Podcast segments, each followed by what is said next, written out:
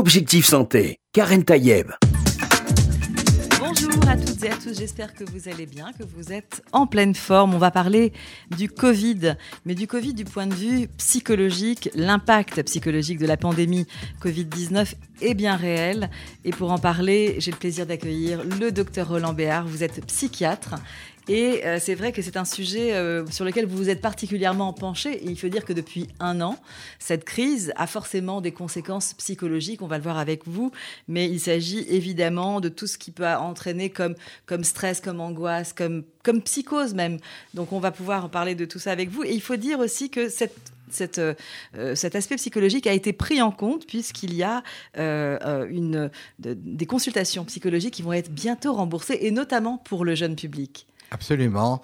Euh, c'est une maladie dont tous les facteurs euh, euh, en cours concourent à, générer ces syndromes dépressifs chez toutes les catégories d'âge, avec des risques même de suicide, dont on a entendu parler dans les, médias. Parce que à, tous les niveaux, ça, ça concourt à créer un état d'angoisse aiguë avec une des conséquences dépressives et avec, comme je le disais, des risques de suicide. D'abord parce qu'il y a des circonstances particulières de la maladie. C'est une maladie nouvelle, donc on n'a pas mmh. de recul. L'inconnu. C'est une maladie nouvelle ou inconnue, avec des informations qui sont délivrées au fur et à mesure des études. Ça crée un climat d'anxiété parce que devant l'inconnu, on est toujours très anxieux.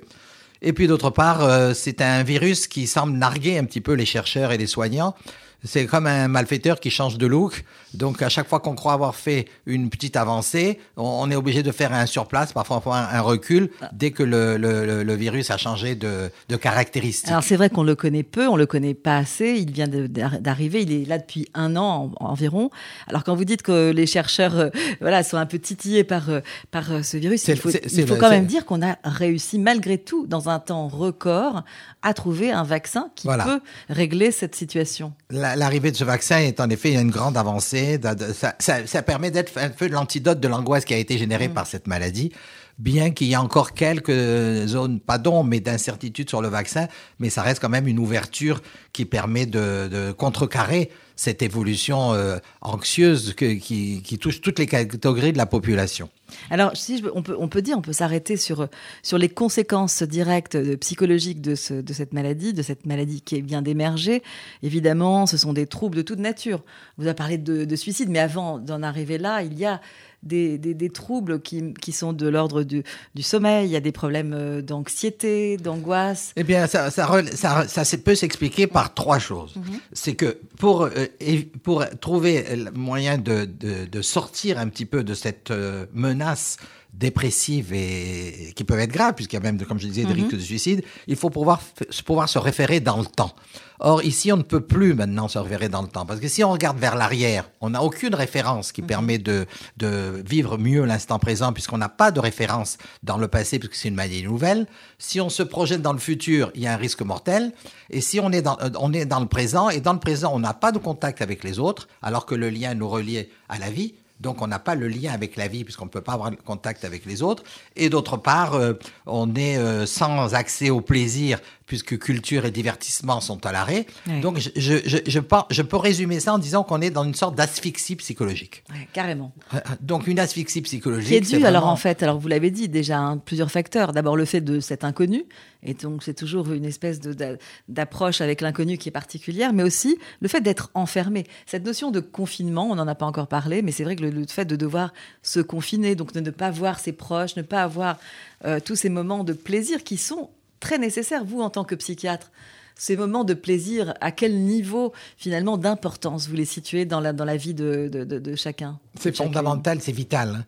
Or, l'accès au plaisir peut être fait de manière collective ou individuelle. Mais le, plus enrichissant, c'est bien sûr le niveau collectif. Parce que le lien à, le lien à autrui, comme je disais, nous relie à la vie. Et puis en fait, ça permet de se parfaire psychologiquement.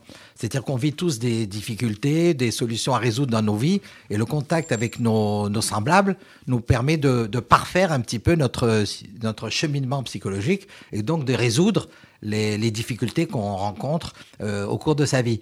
Donc euh, être bloqué, sans contact, sans lien avec la vie, sans accès au plaisir, et avec une menace mortelle, ça entraîne évidemment des risques de dépression grave, surtout si les gens ont aussi à la base une fragilité psychologique comme tout un chacun, surtout dans cette population où il y a des risques de chômage, de difficultés économiques, de, de difficultés de travail, et pour les jeunes aussi. Euh, On va voir d'ailleurs avec vous quelles sont les populations qui sont les plus fragilisées, qui sont les plus impactées par cet aspect euh, psychologique du Covid. Euh, juste un mot, j'ai lu notamment un certain nombre de, de chiffres. En février dernier, 22,7% des Français présentaient un état de dépression. Il, faut, il, faut, il faut dire que c'est un chiffre en hausse, mais c'est une courbe qui suit finalement les évolutions sanitaires. C'est-à-dire que euh, si on, diminue l'aspect confinement, eh bien, la dépression va diminuer. Si on augmente euh, euh, ces, confinements, alors ça va évoluer dans l'autre sens. par exemple, on peut dire qu'en en mars dernier, ils étaient de 19,9% alors qu'ils étaient de 10,6% en juillet, puisqu'on mmh. avait diminué cette, euh, ce confinement. On avait un peu ouvert les vannes, ouvert les portes. Hein. on pouvait aller au restaurant, au moins en terrasse.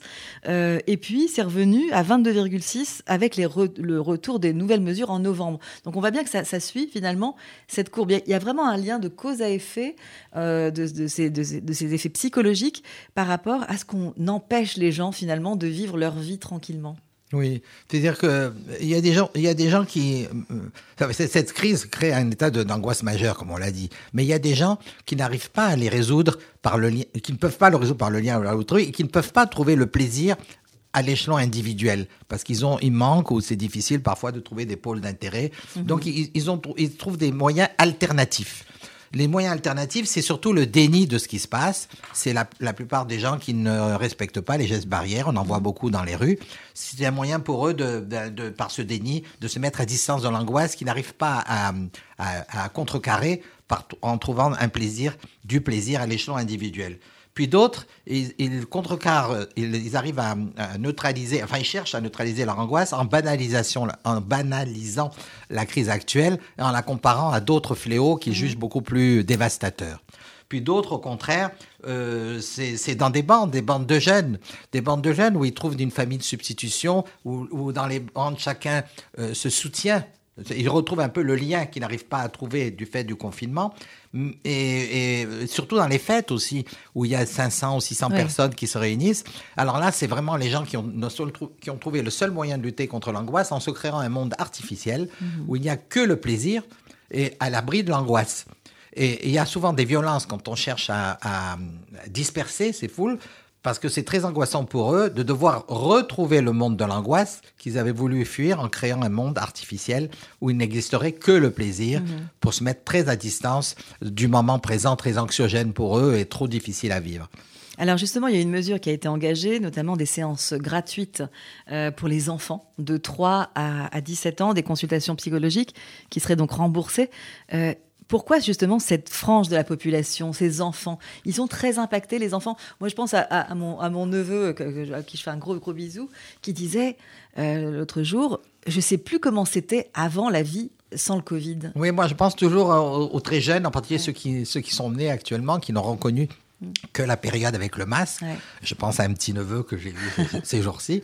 Mais euh, en fait, j'aurais souhaité qu'on offre cette possibilité de soins à deux catégories de la population qui sont particulièrement, comme on dit maintenant, impactées. C'est les personnes âgées mhm. et les jeunes. Parce que les personnes âgées sont un peu dépassées par leur actuel, par l'envahissement du numérique, par ce monde de technicité. ils se sentent hors, en ils se sentent hors, hors, hors de, de, du cours des choses. Mhm. Et ils voudraient donc, pour retrouver le cours de leur vie, le cours du réel, le cours de l'existence concrète, retrouver les jeunes. Or, ils ne peuvent pas. Donc, je crois qu'à ce niveau-là, ils auraient aussi besoin d'être aidés autant que les jeunes. Quant aux jeunes, pourquoi est-ce qu'ils sont particulièrement fragilisés et ont besoin donc cette aide dont ils euh, tireront le plus grand bénéfice? C'est parce qu'ils ont du mal à l'heure actuelle à communiquer avec leurs parents parce que le monde a beaucoup changé. Euh, le, les, leurs aînés, les parents, ont vécu un monde d'humanisme, d'échanges de, euh, émotionnels, je dirais, alors que maintenant les jeunes sont dans un monde de la technicité, du virtuel, de la rapidité, de l'immédiateté, etc. Donc ils n'arrivent plus à trouver communication avec leurs parents pour trouver des repères éducationnels dont ils auraient besoin. À un moment, ils se sont tournés vers les personnes médiatiques qui, mhm. leur, qui leur ont servi pendant quelques années de modèle mais il y a eu quelques faits divers euh, ces derniers temps qui font qu'ils ont perdu leur, leur, statut possible de modèle. Mhm. Donc il ne reste que leurs semblables. Or, comme il y a le confinement et qu'ils peuvent pas avoir accès aux semblables, c'est pour ça qu'ils sont très très fragiles et que cette aide leur devient indispensable. Alors qu'est-ce qu'ils peuvent ressentir justement ces jeunes? D'un point de vue euh, même des signes euh, annonciateurs d'un mal-être ou même jusqu'à une anxiété possible. C'est un petit peu comme si toute leur énergie créatrice était mise à, l'arrêt mhm. et donc ils font un peu un surplace alors, alors que la vie leur oblige au contraire d'aller vers l'avant. Mais s'ils vont vers l'avant, ils ont devant eux un avenir balisé de chômage, de difficultés économiques, de concours de plus en plus nombreux et sélectifs. Donc, ils sont aussi, eux, dans une asphyxie psychologique puisqu'ils n'ont pas de quoi se projeter. Et s'ils se projettent, c'est un avenir très anxiogène. Et, les leçons de vie, je dirais, qu'ils souhaiteraient trouver auprès de leurs semblables ne sont plus accessibles. Donc, ils sont bloqués. En, plus, avec des difficultés financières, souvent, euh, dans un isolement, sans possibilité d'aide, mhm. sauf l'aide que, effectivement, que maintenant on peut leur mettre à la disposition psychologique. Mais il y a aussi tout un, contexte financier très très difficile pour eux. On le sait, ça, ça touche particulièrement euh, une certaine frange de la population. Hein, vous l'avez dit, des problèmes financiers, des, personnes aussi euh, qui, qui vivent dans des petits appartements. C'est le cas souvent, notamment à Paris et dans d'autres villes, mais notamment à Paris. C'est vrai, le fait d'être confiné euh, dans un endroit où on est à l'étroit, parfois des familles entières qui vivent dans, des petits appartements, ça c'est un problème aussi de ne pas pouvoir euh, se dire on est obligé de rester chez soi à partir de 19h, euh, sauf attestation, etc.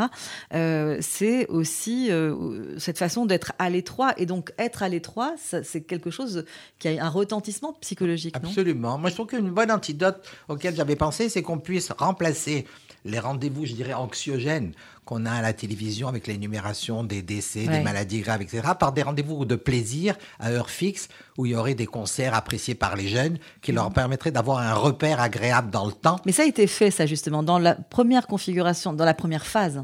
Euh, euh, de, de, du Covid. On, voyait beaucoup fleurir sur Internet notamment et sur tous les réseaux sociaux des concerts improvisés, de, notamment de, chanteurs même très connus, qui se sont mis à donner ces moments de plaisir, à partager des moments de plaisir. Là, on a l'impression que finalement, euh, on s'habitue tous un peu une sorte de, d'ambiance comme ça, un peu morose. Euh, et euh, vous vous souvenez, on, se, on, se, mettait aux fenêtres à 20h pour applaudir les soignants. C'était un repère, un, voilà, un, repère stimulant, stimulant. En, anxiolytique qui permettait de diminuer l'angoisse. Mais les, les, les, concerts auxquels vous faites allusion étaient faits un petit peu de manière, je dirais, sans, sans, repère précis dans le temps. Moi, ce que je souhaiterais, c'est que ce soit un repère précis dans le temps mhm. pour que les gens puissent se repérer dans le temps à quelque chose d'agréable, permettant de neutraliser le repère anxiogène. Parce qu'à un moment, on faisait des, annonces de maladies de décès à, 20 heures tous les jours.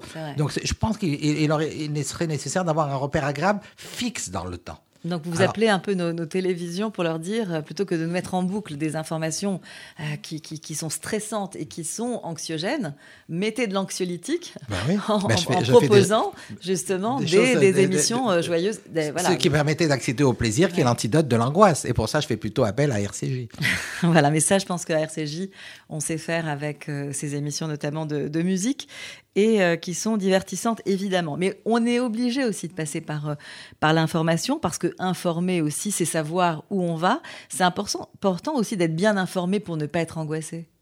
Bien sûr, l'information est très importante, mais l'information en plus est, est, un problème puisque nous découvrons les choses au fur et à mesure. C'est une maladie nouvelle, mais je dois dire que ça va à très grande vitesse grâce à l'ingéniosité, euh, au génie, je dirais, créateur de nos, de nos chercheurs, de nos médecins de nos médecins. Et je dois dire que RCJ, c'est les initiales de revenir chaque jour à la joie. Bravo. Donc nous attendons RCJ pour ça. Docteur Roland Béard, si vous, vous, avez, vous avez trouvé aussi euh, euh, voilà, des mots pour qualifier RCJ dans ce, dans ce sens. Et effectivement, il y a la joie euh, dans, dans notre radio. Alors, pour revenir en fait aux, signes avant-coureurs qui doivent alerter, moi j'ai lu qu'il y avait parfois même des, des troubles somatiques. On pouvait avoir même une perte d'appétit euh, qui pouvait être annonciatrice d'un malaise ou d'un mal-être. Est-ce qu'il y a des signes sur lesquels il faut s'arrêter, se dire attention, je me rends compte que ça ne va pas trop. Et à ce moment-là, il faut intervenir, agir, soit par des consultations chez des psychologues ou psychiatres pour, euh, voilà, pour être euh, pris en charge, ou alors peut-être d'autres solutions. Mais est-ce que est-ce qu'il faut faire attention justement à ces petits changements? Eh ben, Il y a deux cas d'abord que je voudrais citer. Il y a des gens qui, ont, qui avaient avant cette crise sanitaire des problèmes physiques, des mhm. maladies physiques ou des maladies psychologiques. Euh, le, risque dans le cadre de cette euh, pandémie, c'est que l'intensité de ces maladies a augmenté. Donc, dès l'instant que quelqu'un qui, qui avait une maladie physique ou psychologique s'est aggravé, il faut qu'il. Euh, c'est un signe d'alerte pour demander aux équipes thérapeutiques qui s'en occupent ben, d'y remédier sur un plan thérapeutique, sur le, point de vue traitement. Mais les gens qui n'avaient pas, eh bien, c'est les symptômes d'un syndrome dépressif qu'il faut savoir repérer. Les symptômes dépressifs, je peux le résumer en trois grandes catégories. C'est ce qui faisait envie ne fait plus envie. Ce qui donnait du plaisir on ne fait plus du plaisir, on n'a plus envie d'aller au plaisir, d'y trouver.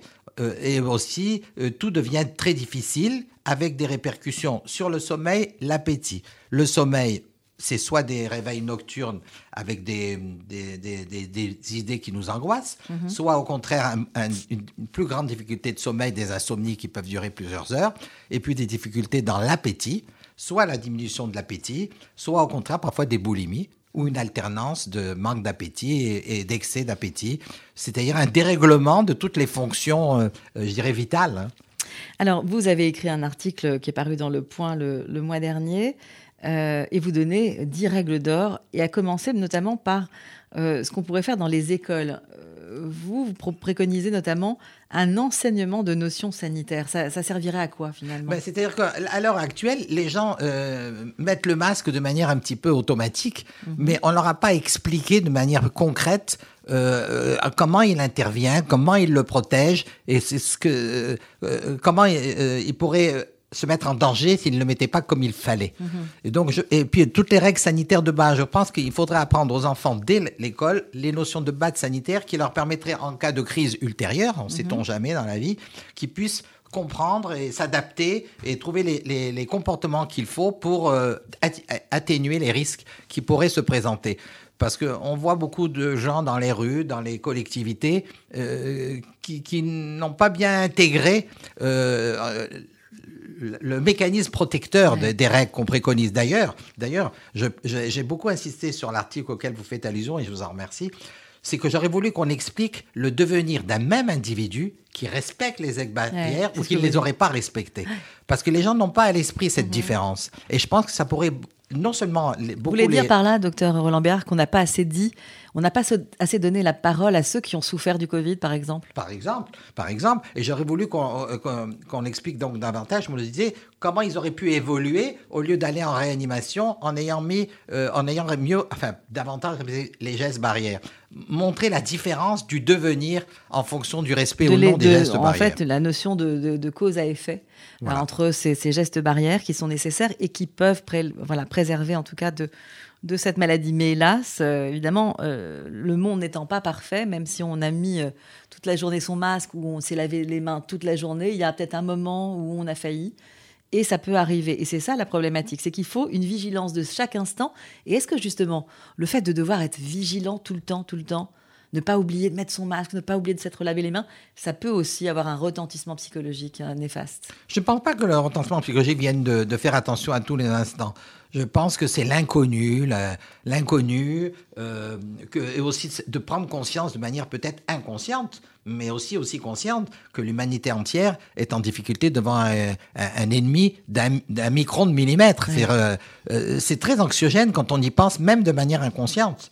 Et puis aussi, euh, être, sans. Euh, Votre micro. Et, être aussi sans suffisamment de. ne pas pouvoir prévoir l'inconnu. On, on, est euh, sans. Mais c'est pas la première fois, malgré tout, que ça arrive, parce que finalement, c'est vrai que c'est une épidémie qui, est mondiale, qui c'est une pandémie qui touche tout le monde. voilà. c'est pas, il y a eu des, il y a eu quand même des, des, épidémies de grippe qui ont été extrêmement mortelle. Il y a eu euh, des maladies aussi qui n'ont pas pu être soignées lorsqu'on n'avait pas de pénicilline. Enfin voilà, il y a, si on remonte dans le temps, on s'aperçoit que finalement, bah, l'homme a toujours été fragile finalement. Pour les, pour les, les fléaux antérieurs, c'est bien de les repérer, de les retrouver, parce qu'on peut trouver aussi des références qui nous permettent de nous, de nous éclairer, de nous aider pour celles de maintenant. Mm. Mais dans un but de conservation, euh, psychologiquement parlant, on a tendance à effacer, à occulter les grandes difficultés euh, de l'histoire, parce que c'est trop anxiogène de se le mettre à l'esprit. Donc on ne mémorise pas euh, qu'on a eu d'autres crises, on les oublie très vite. Par contre, ça serait bien de les remettre à la connaissance du public pour simplement pour essayer de y retrouver des, des, des, solutions qui pourraient nous aider pour la période actuelle. Mais, mais dire qu'il y en a eu d'autres et donc on, on, les a réussi à les surmonter, les gens ne les ont plus à l'esprit parce qu'on a tendance, dans un esprit de conservation, à les effacer, à les oublier. Alors, on, parle, vous parlez beaucoup de communication. Euh, vous avez donné par exemple cet exemple d'un moment euh, festif euh, qui serait diffusé, que ce soit dans les radios, les télés, etc. Des émissions de spectacle pour que on ait des repères agréables versus les repères qui sont anxiogènes. mais vous, donc, c'est vrai que ces, ces moments-là seraient des temps importants, mais on n'a pas parlé justement de cette notion de, travail parce que on a changé aussi sa façon de travailler. On a le fameux télétravail, mmh. on a ces réunions Zoom où on se voit sans se voir, sans, se voir vraiment. Est-ce que là aussi ça a un impact euh, psychologique, le fait de travailler dans d'autres conditions que, d'habitude, de ne pas se rendre à son travail, de travailler de chez soi? Euh, Est-ce que vous, vous avez eu dans votre pratique de, psychiatre justement euh, des, difficultés qui, venaient de là en fait, de, cette, nouveauté? C'est-à-dire que d'une manière générale, euh, les gens euh, expriment leurs difficultés, leur angoisse du fait de ne pas voir les collègues. Mais quand on les voit en cabinet libéral ou en consultation, ce qui est mon cas, euh, c'est plutôt, c'est plutôt toutes les, circonstances psychologiques que j'ai énumérées qu'ils énoncent. Mhm. C'est-à-dire le fait de ne pas pouvoir se projeter dans le temps, de ne pas pouvoir avoir des liens, des liens amicaux. Mais ce n'est pas le fait de ne pas aller au travail. Parce qu'ils se disent sans doute que c'est une parenthèse de vie, c'est ça va pas durer longtemps, justement, le bah, fait de travailler dans ces conditions-là? Euh, pas durer longtemps, c'est inconnu la durée. C'est ça qui aussi qui les angoisse. C'est plus l'inconnu de la durée que le fait lui-même parce que euh, ça peut durer plusieurs années, plusieurs mois. Euh, mm. C'est cet inconnu qui les angoisse plus que le fait lui-même. Alors, évidemment, tout ça a des conséquences, on le sait, sociales. Euh, il y a évidemment les problèmes financiers. Évidemment que quand on, a déjà, on est déjà dans une précarité, eh ben, l'angoisse, elle est forcément encore plus forte. Mais il se trouve qu'avec cette crise sanitaire, il y a une crise économique euh, qui est son corollaire. Et on voit bien des gens qui vont perdre leur emploi, euh, qui ont sans doute, pour certains, déjà perdu leur emploi. Est-ce que ça, évidemment, c'est un, facteur aggravant. C'est un facteur, aggravant. Mais c'est un facteur aggravant depuis plusieurs décennies. Hein. Ça fait au moins une dizaine d'années qu'il y a la, menace, je dirais, du chômage, de la crise économique. C'est comme je disais avant, toutes les difficultés psychologiques comme par exemple la menace du chômage, augmentent dans le cadre de ce Covid. Mhm. Euh, de même que les gens qui ont des maladies physiques, des maladies physiques préoccupantes, tous les gens qui ont des maladies physiques, ça augmente. On va, on va peut-être faire une petite pause euh, musicale, puisqu'on parle aussi de joie. Vous avez bah raison, docteur Roland Béard, euh, qu'on a besoin aussi de, de, faire ces petites pauses. Alors, une petite musique un peu festive, si on peut, pour nous donner beaucoup de joie, parce qu'on en a besoin, vous avez raison, euh, dans ces moments. Et ça peut contribuer justement à diminuer cet aspect psychologique, les conséquences psychologiques de cette Covid que nous vivons actuellement.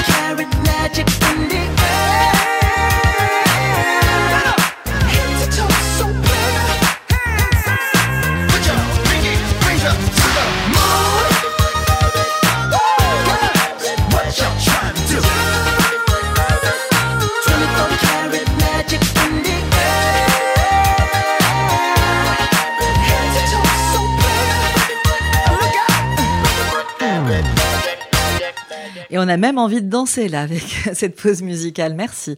Euh, donc voilà, bon, c'est vrai que ça fait du bien, mine de rien. Ça fait du bien d'entendre de la bonne musique et, de se, donner de la joie de vivre. Mais c'est vrai que si on revient à des personnes qui n'arrivent pas à surmonter psychologiquement cette crise sanitaire, c'est vrai qu'on a parfois, il y a des gens aussi qui ont un potentiel plus ou moins élevé pour pouvoir surmonter. Euh, c'est euh, c'est- voilà, c'est quelque chose, euh, sans doute, c'est un patrimoine génétique sans doute aussi qui compte, hein, docteur Roland Biard. On est avec vous justement pour parler de l'aspect psychologique de cette Covid que nous traversons. Oui. On a un patrimoine génétique pour surmonter la crise? Un patrimoine génétique, euh, peut-être, c'est une base, mais après, c'est sa propre action qui permet de l'enrichir.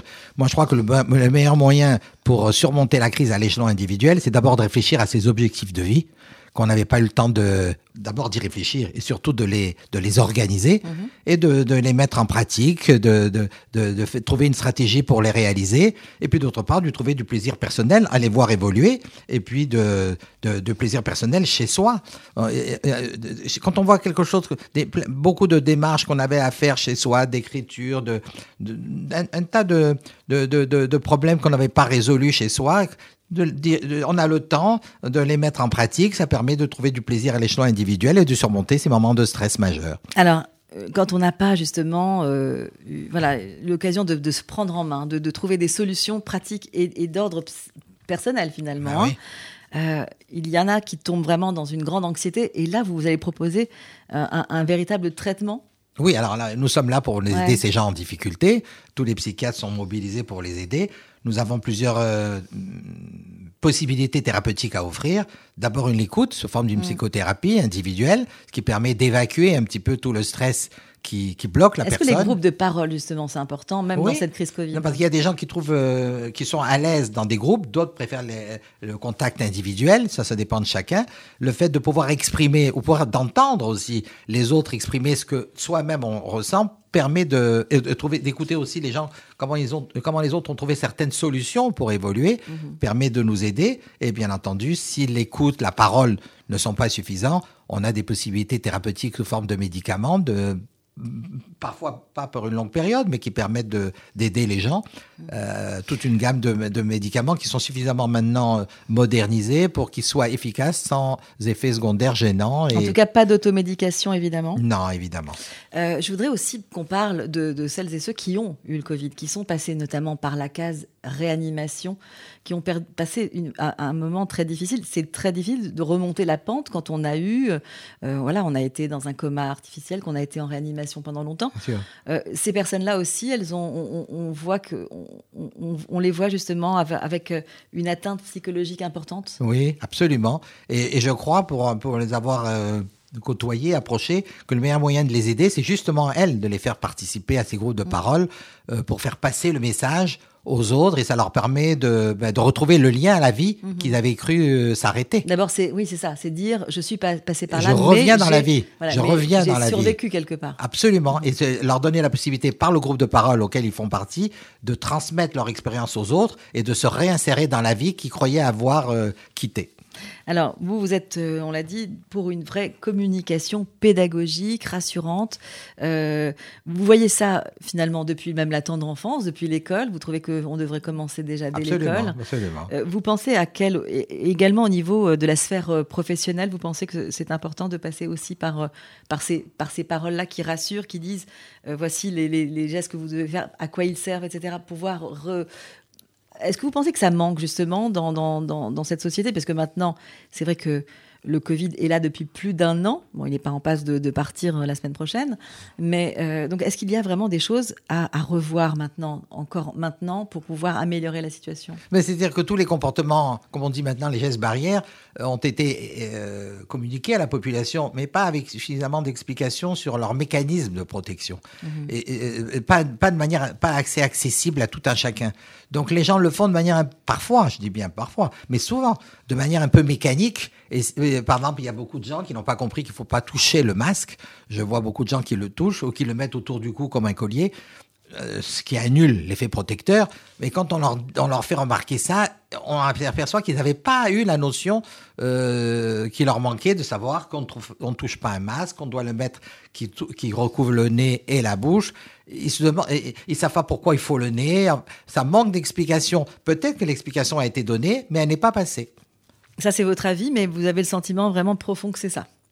En partie, que- en partie, bien sûr. Parce que je crois que de plus en plus, c'est vrai qu'au départ, on voyait des gens mettre le masque sous le nez, mais là, on a bien compris qu'il y a l'effet aérosol hein, et que donc de tout passe par la bouche, le nez, c'est vraiment la sphère ORL qui est, qui est très présente dans cette, dans cette euh, contamination. Absolument. Et c'est important, évidemment, à le rappeler. Euh, la mise en quarantaine, ces mots-là, en fait, ces mots-là, ce sont des mots très, très difficiles à entendre. C'est vrai, c'est vrai. Mais euh, on est obligé de vivre avec les mots qui correspondent à la situation qu'on vit. Je crois aussi qu'il faut être Ouais. dans la réalité. dites, en fait, les mots, pour vous, les mots n'ont pas forcément cette importance, cet impact Ça dépend. euh, sur le cerveau. Ça- euh, Ça dépend. Il faut aussi que les gens vivent dans la réalité telle qu'elle est. On vit comme on a dit un, tas de un, temps de guerre, et donc il faut vivre euh, tel que la situation nous l'impose actuellement. Il faut accepter son sort, docteur Roland Béard. Il faut accepter en étant très actif pour essayer de, de- de- de le surmonter. Mhm. Mais il faut accepter la réalité telle que- qu'elle est. C'est une, une période très difficile euh, et donc il faut la vivre telle qu'elle telle qu'elle se présente. Alors, pour conclure, peut-être les conseils que vous préconiserez à nos auditeurs et auditrices en cette période, justement, celles et ceux qui doivent sur- à la fois surmonter cette crise sanitaire, mais aussi une crise sociale, une crise voilà, familiale aussi, Bien ne sûr. pas voir sa famille, ses proches, ne pas voir ses amis, euh, ne pas voir aussi ses, ses grands-parents qui sont éloignés, ces personnes âgées aussi Bien dont sûr, on a parlé, qui se sentent seules. Euh, Qu'est-ce qu'on leur dit? Eh bien, moi, Patience, je- on leur dit patience Non, euh, euh, pa- patience active, je dirais. Ouais. Active, c'est en faisant des choses. C'est d'abord réfléchir sur ce qu'on a envie de faire de sa vie, qu'on n'avait pas eu le temps de faire avant, les organiser, comme je l'avais dit, prendre contact euh, par téléphone, par mail, puisque maintenant c'est l'heure actuelle, ça vaut la peine, avec les gens, même avec les gens avec qui on n'avait pas des contacts, créer des, des, de, renouveler des contacts avec les gens qu'on avait perdus de vue et trouver du plaisir dans son quotidien. Ça sera le meilleur moyen, les meilleurs antidotes pour surmonter cette période qu'on va vite, je l'espère, oublier et qu'on va retrouver, comme RCJ nous le suggère, de revenir euh, chaque jour vers de- de- davantage de joie. C'est de une plaisir. très belle conclusion et on vous remercie, cher docteur Roland Béard. Je vous remercie de Je rappelle m'avoir que vous accueilli. êtes psychiatre et qu'on a parlé ensemble de l'aspect psychologique de cette crise sanitaire et du Covid que nous traversons. Je vous souhaite à toutes et à tous, bien sûr, une très bonne santé.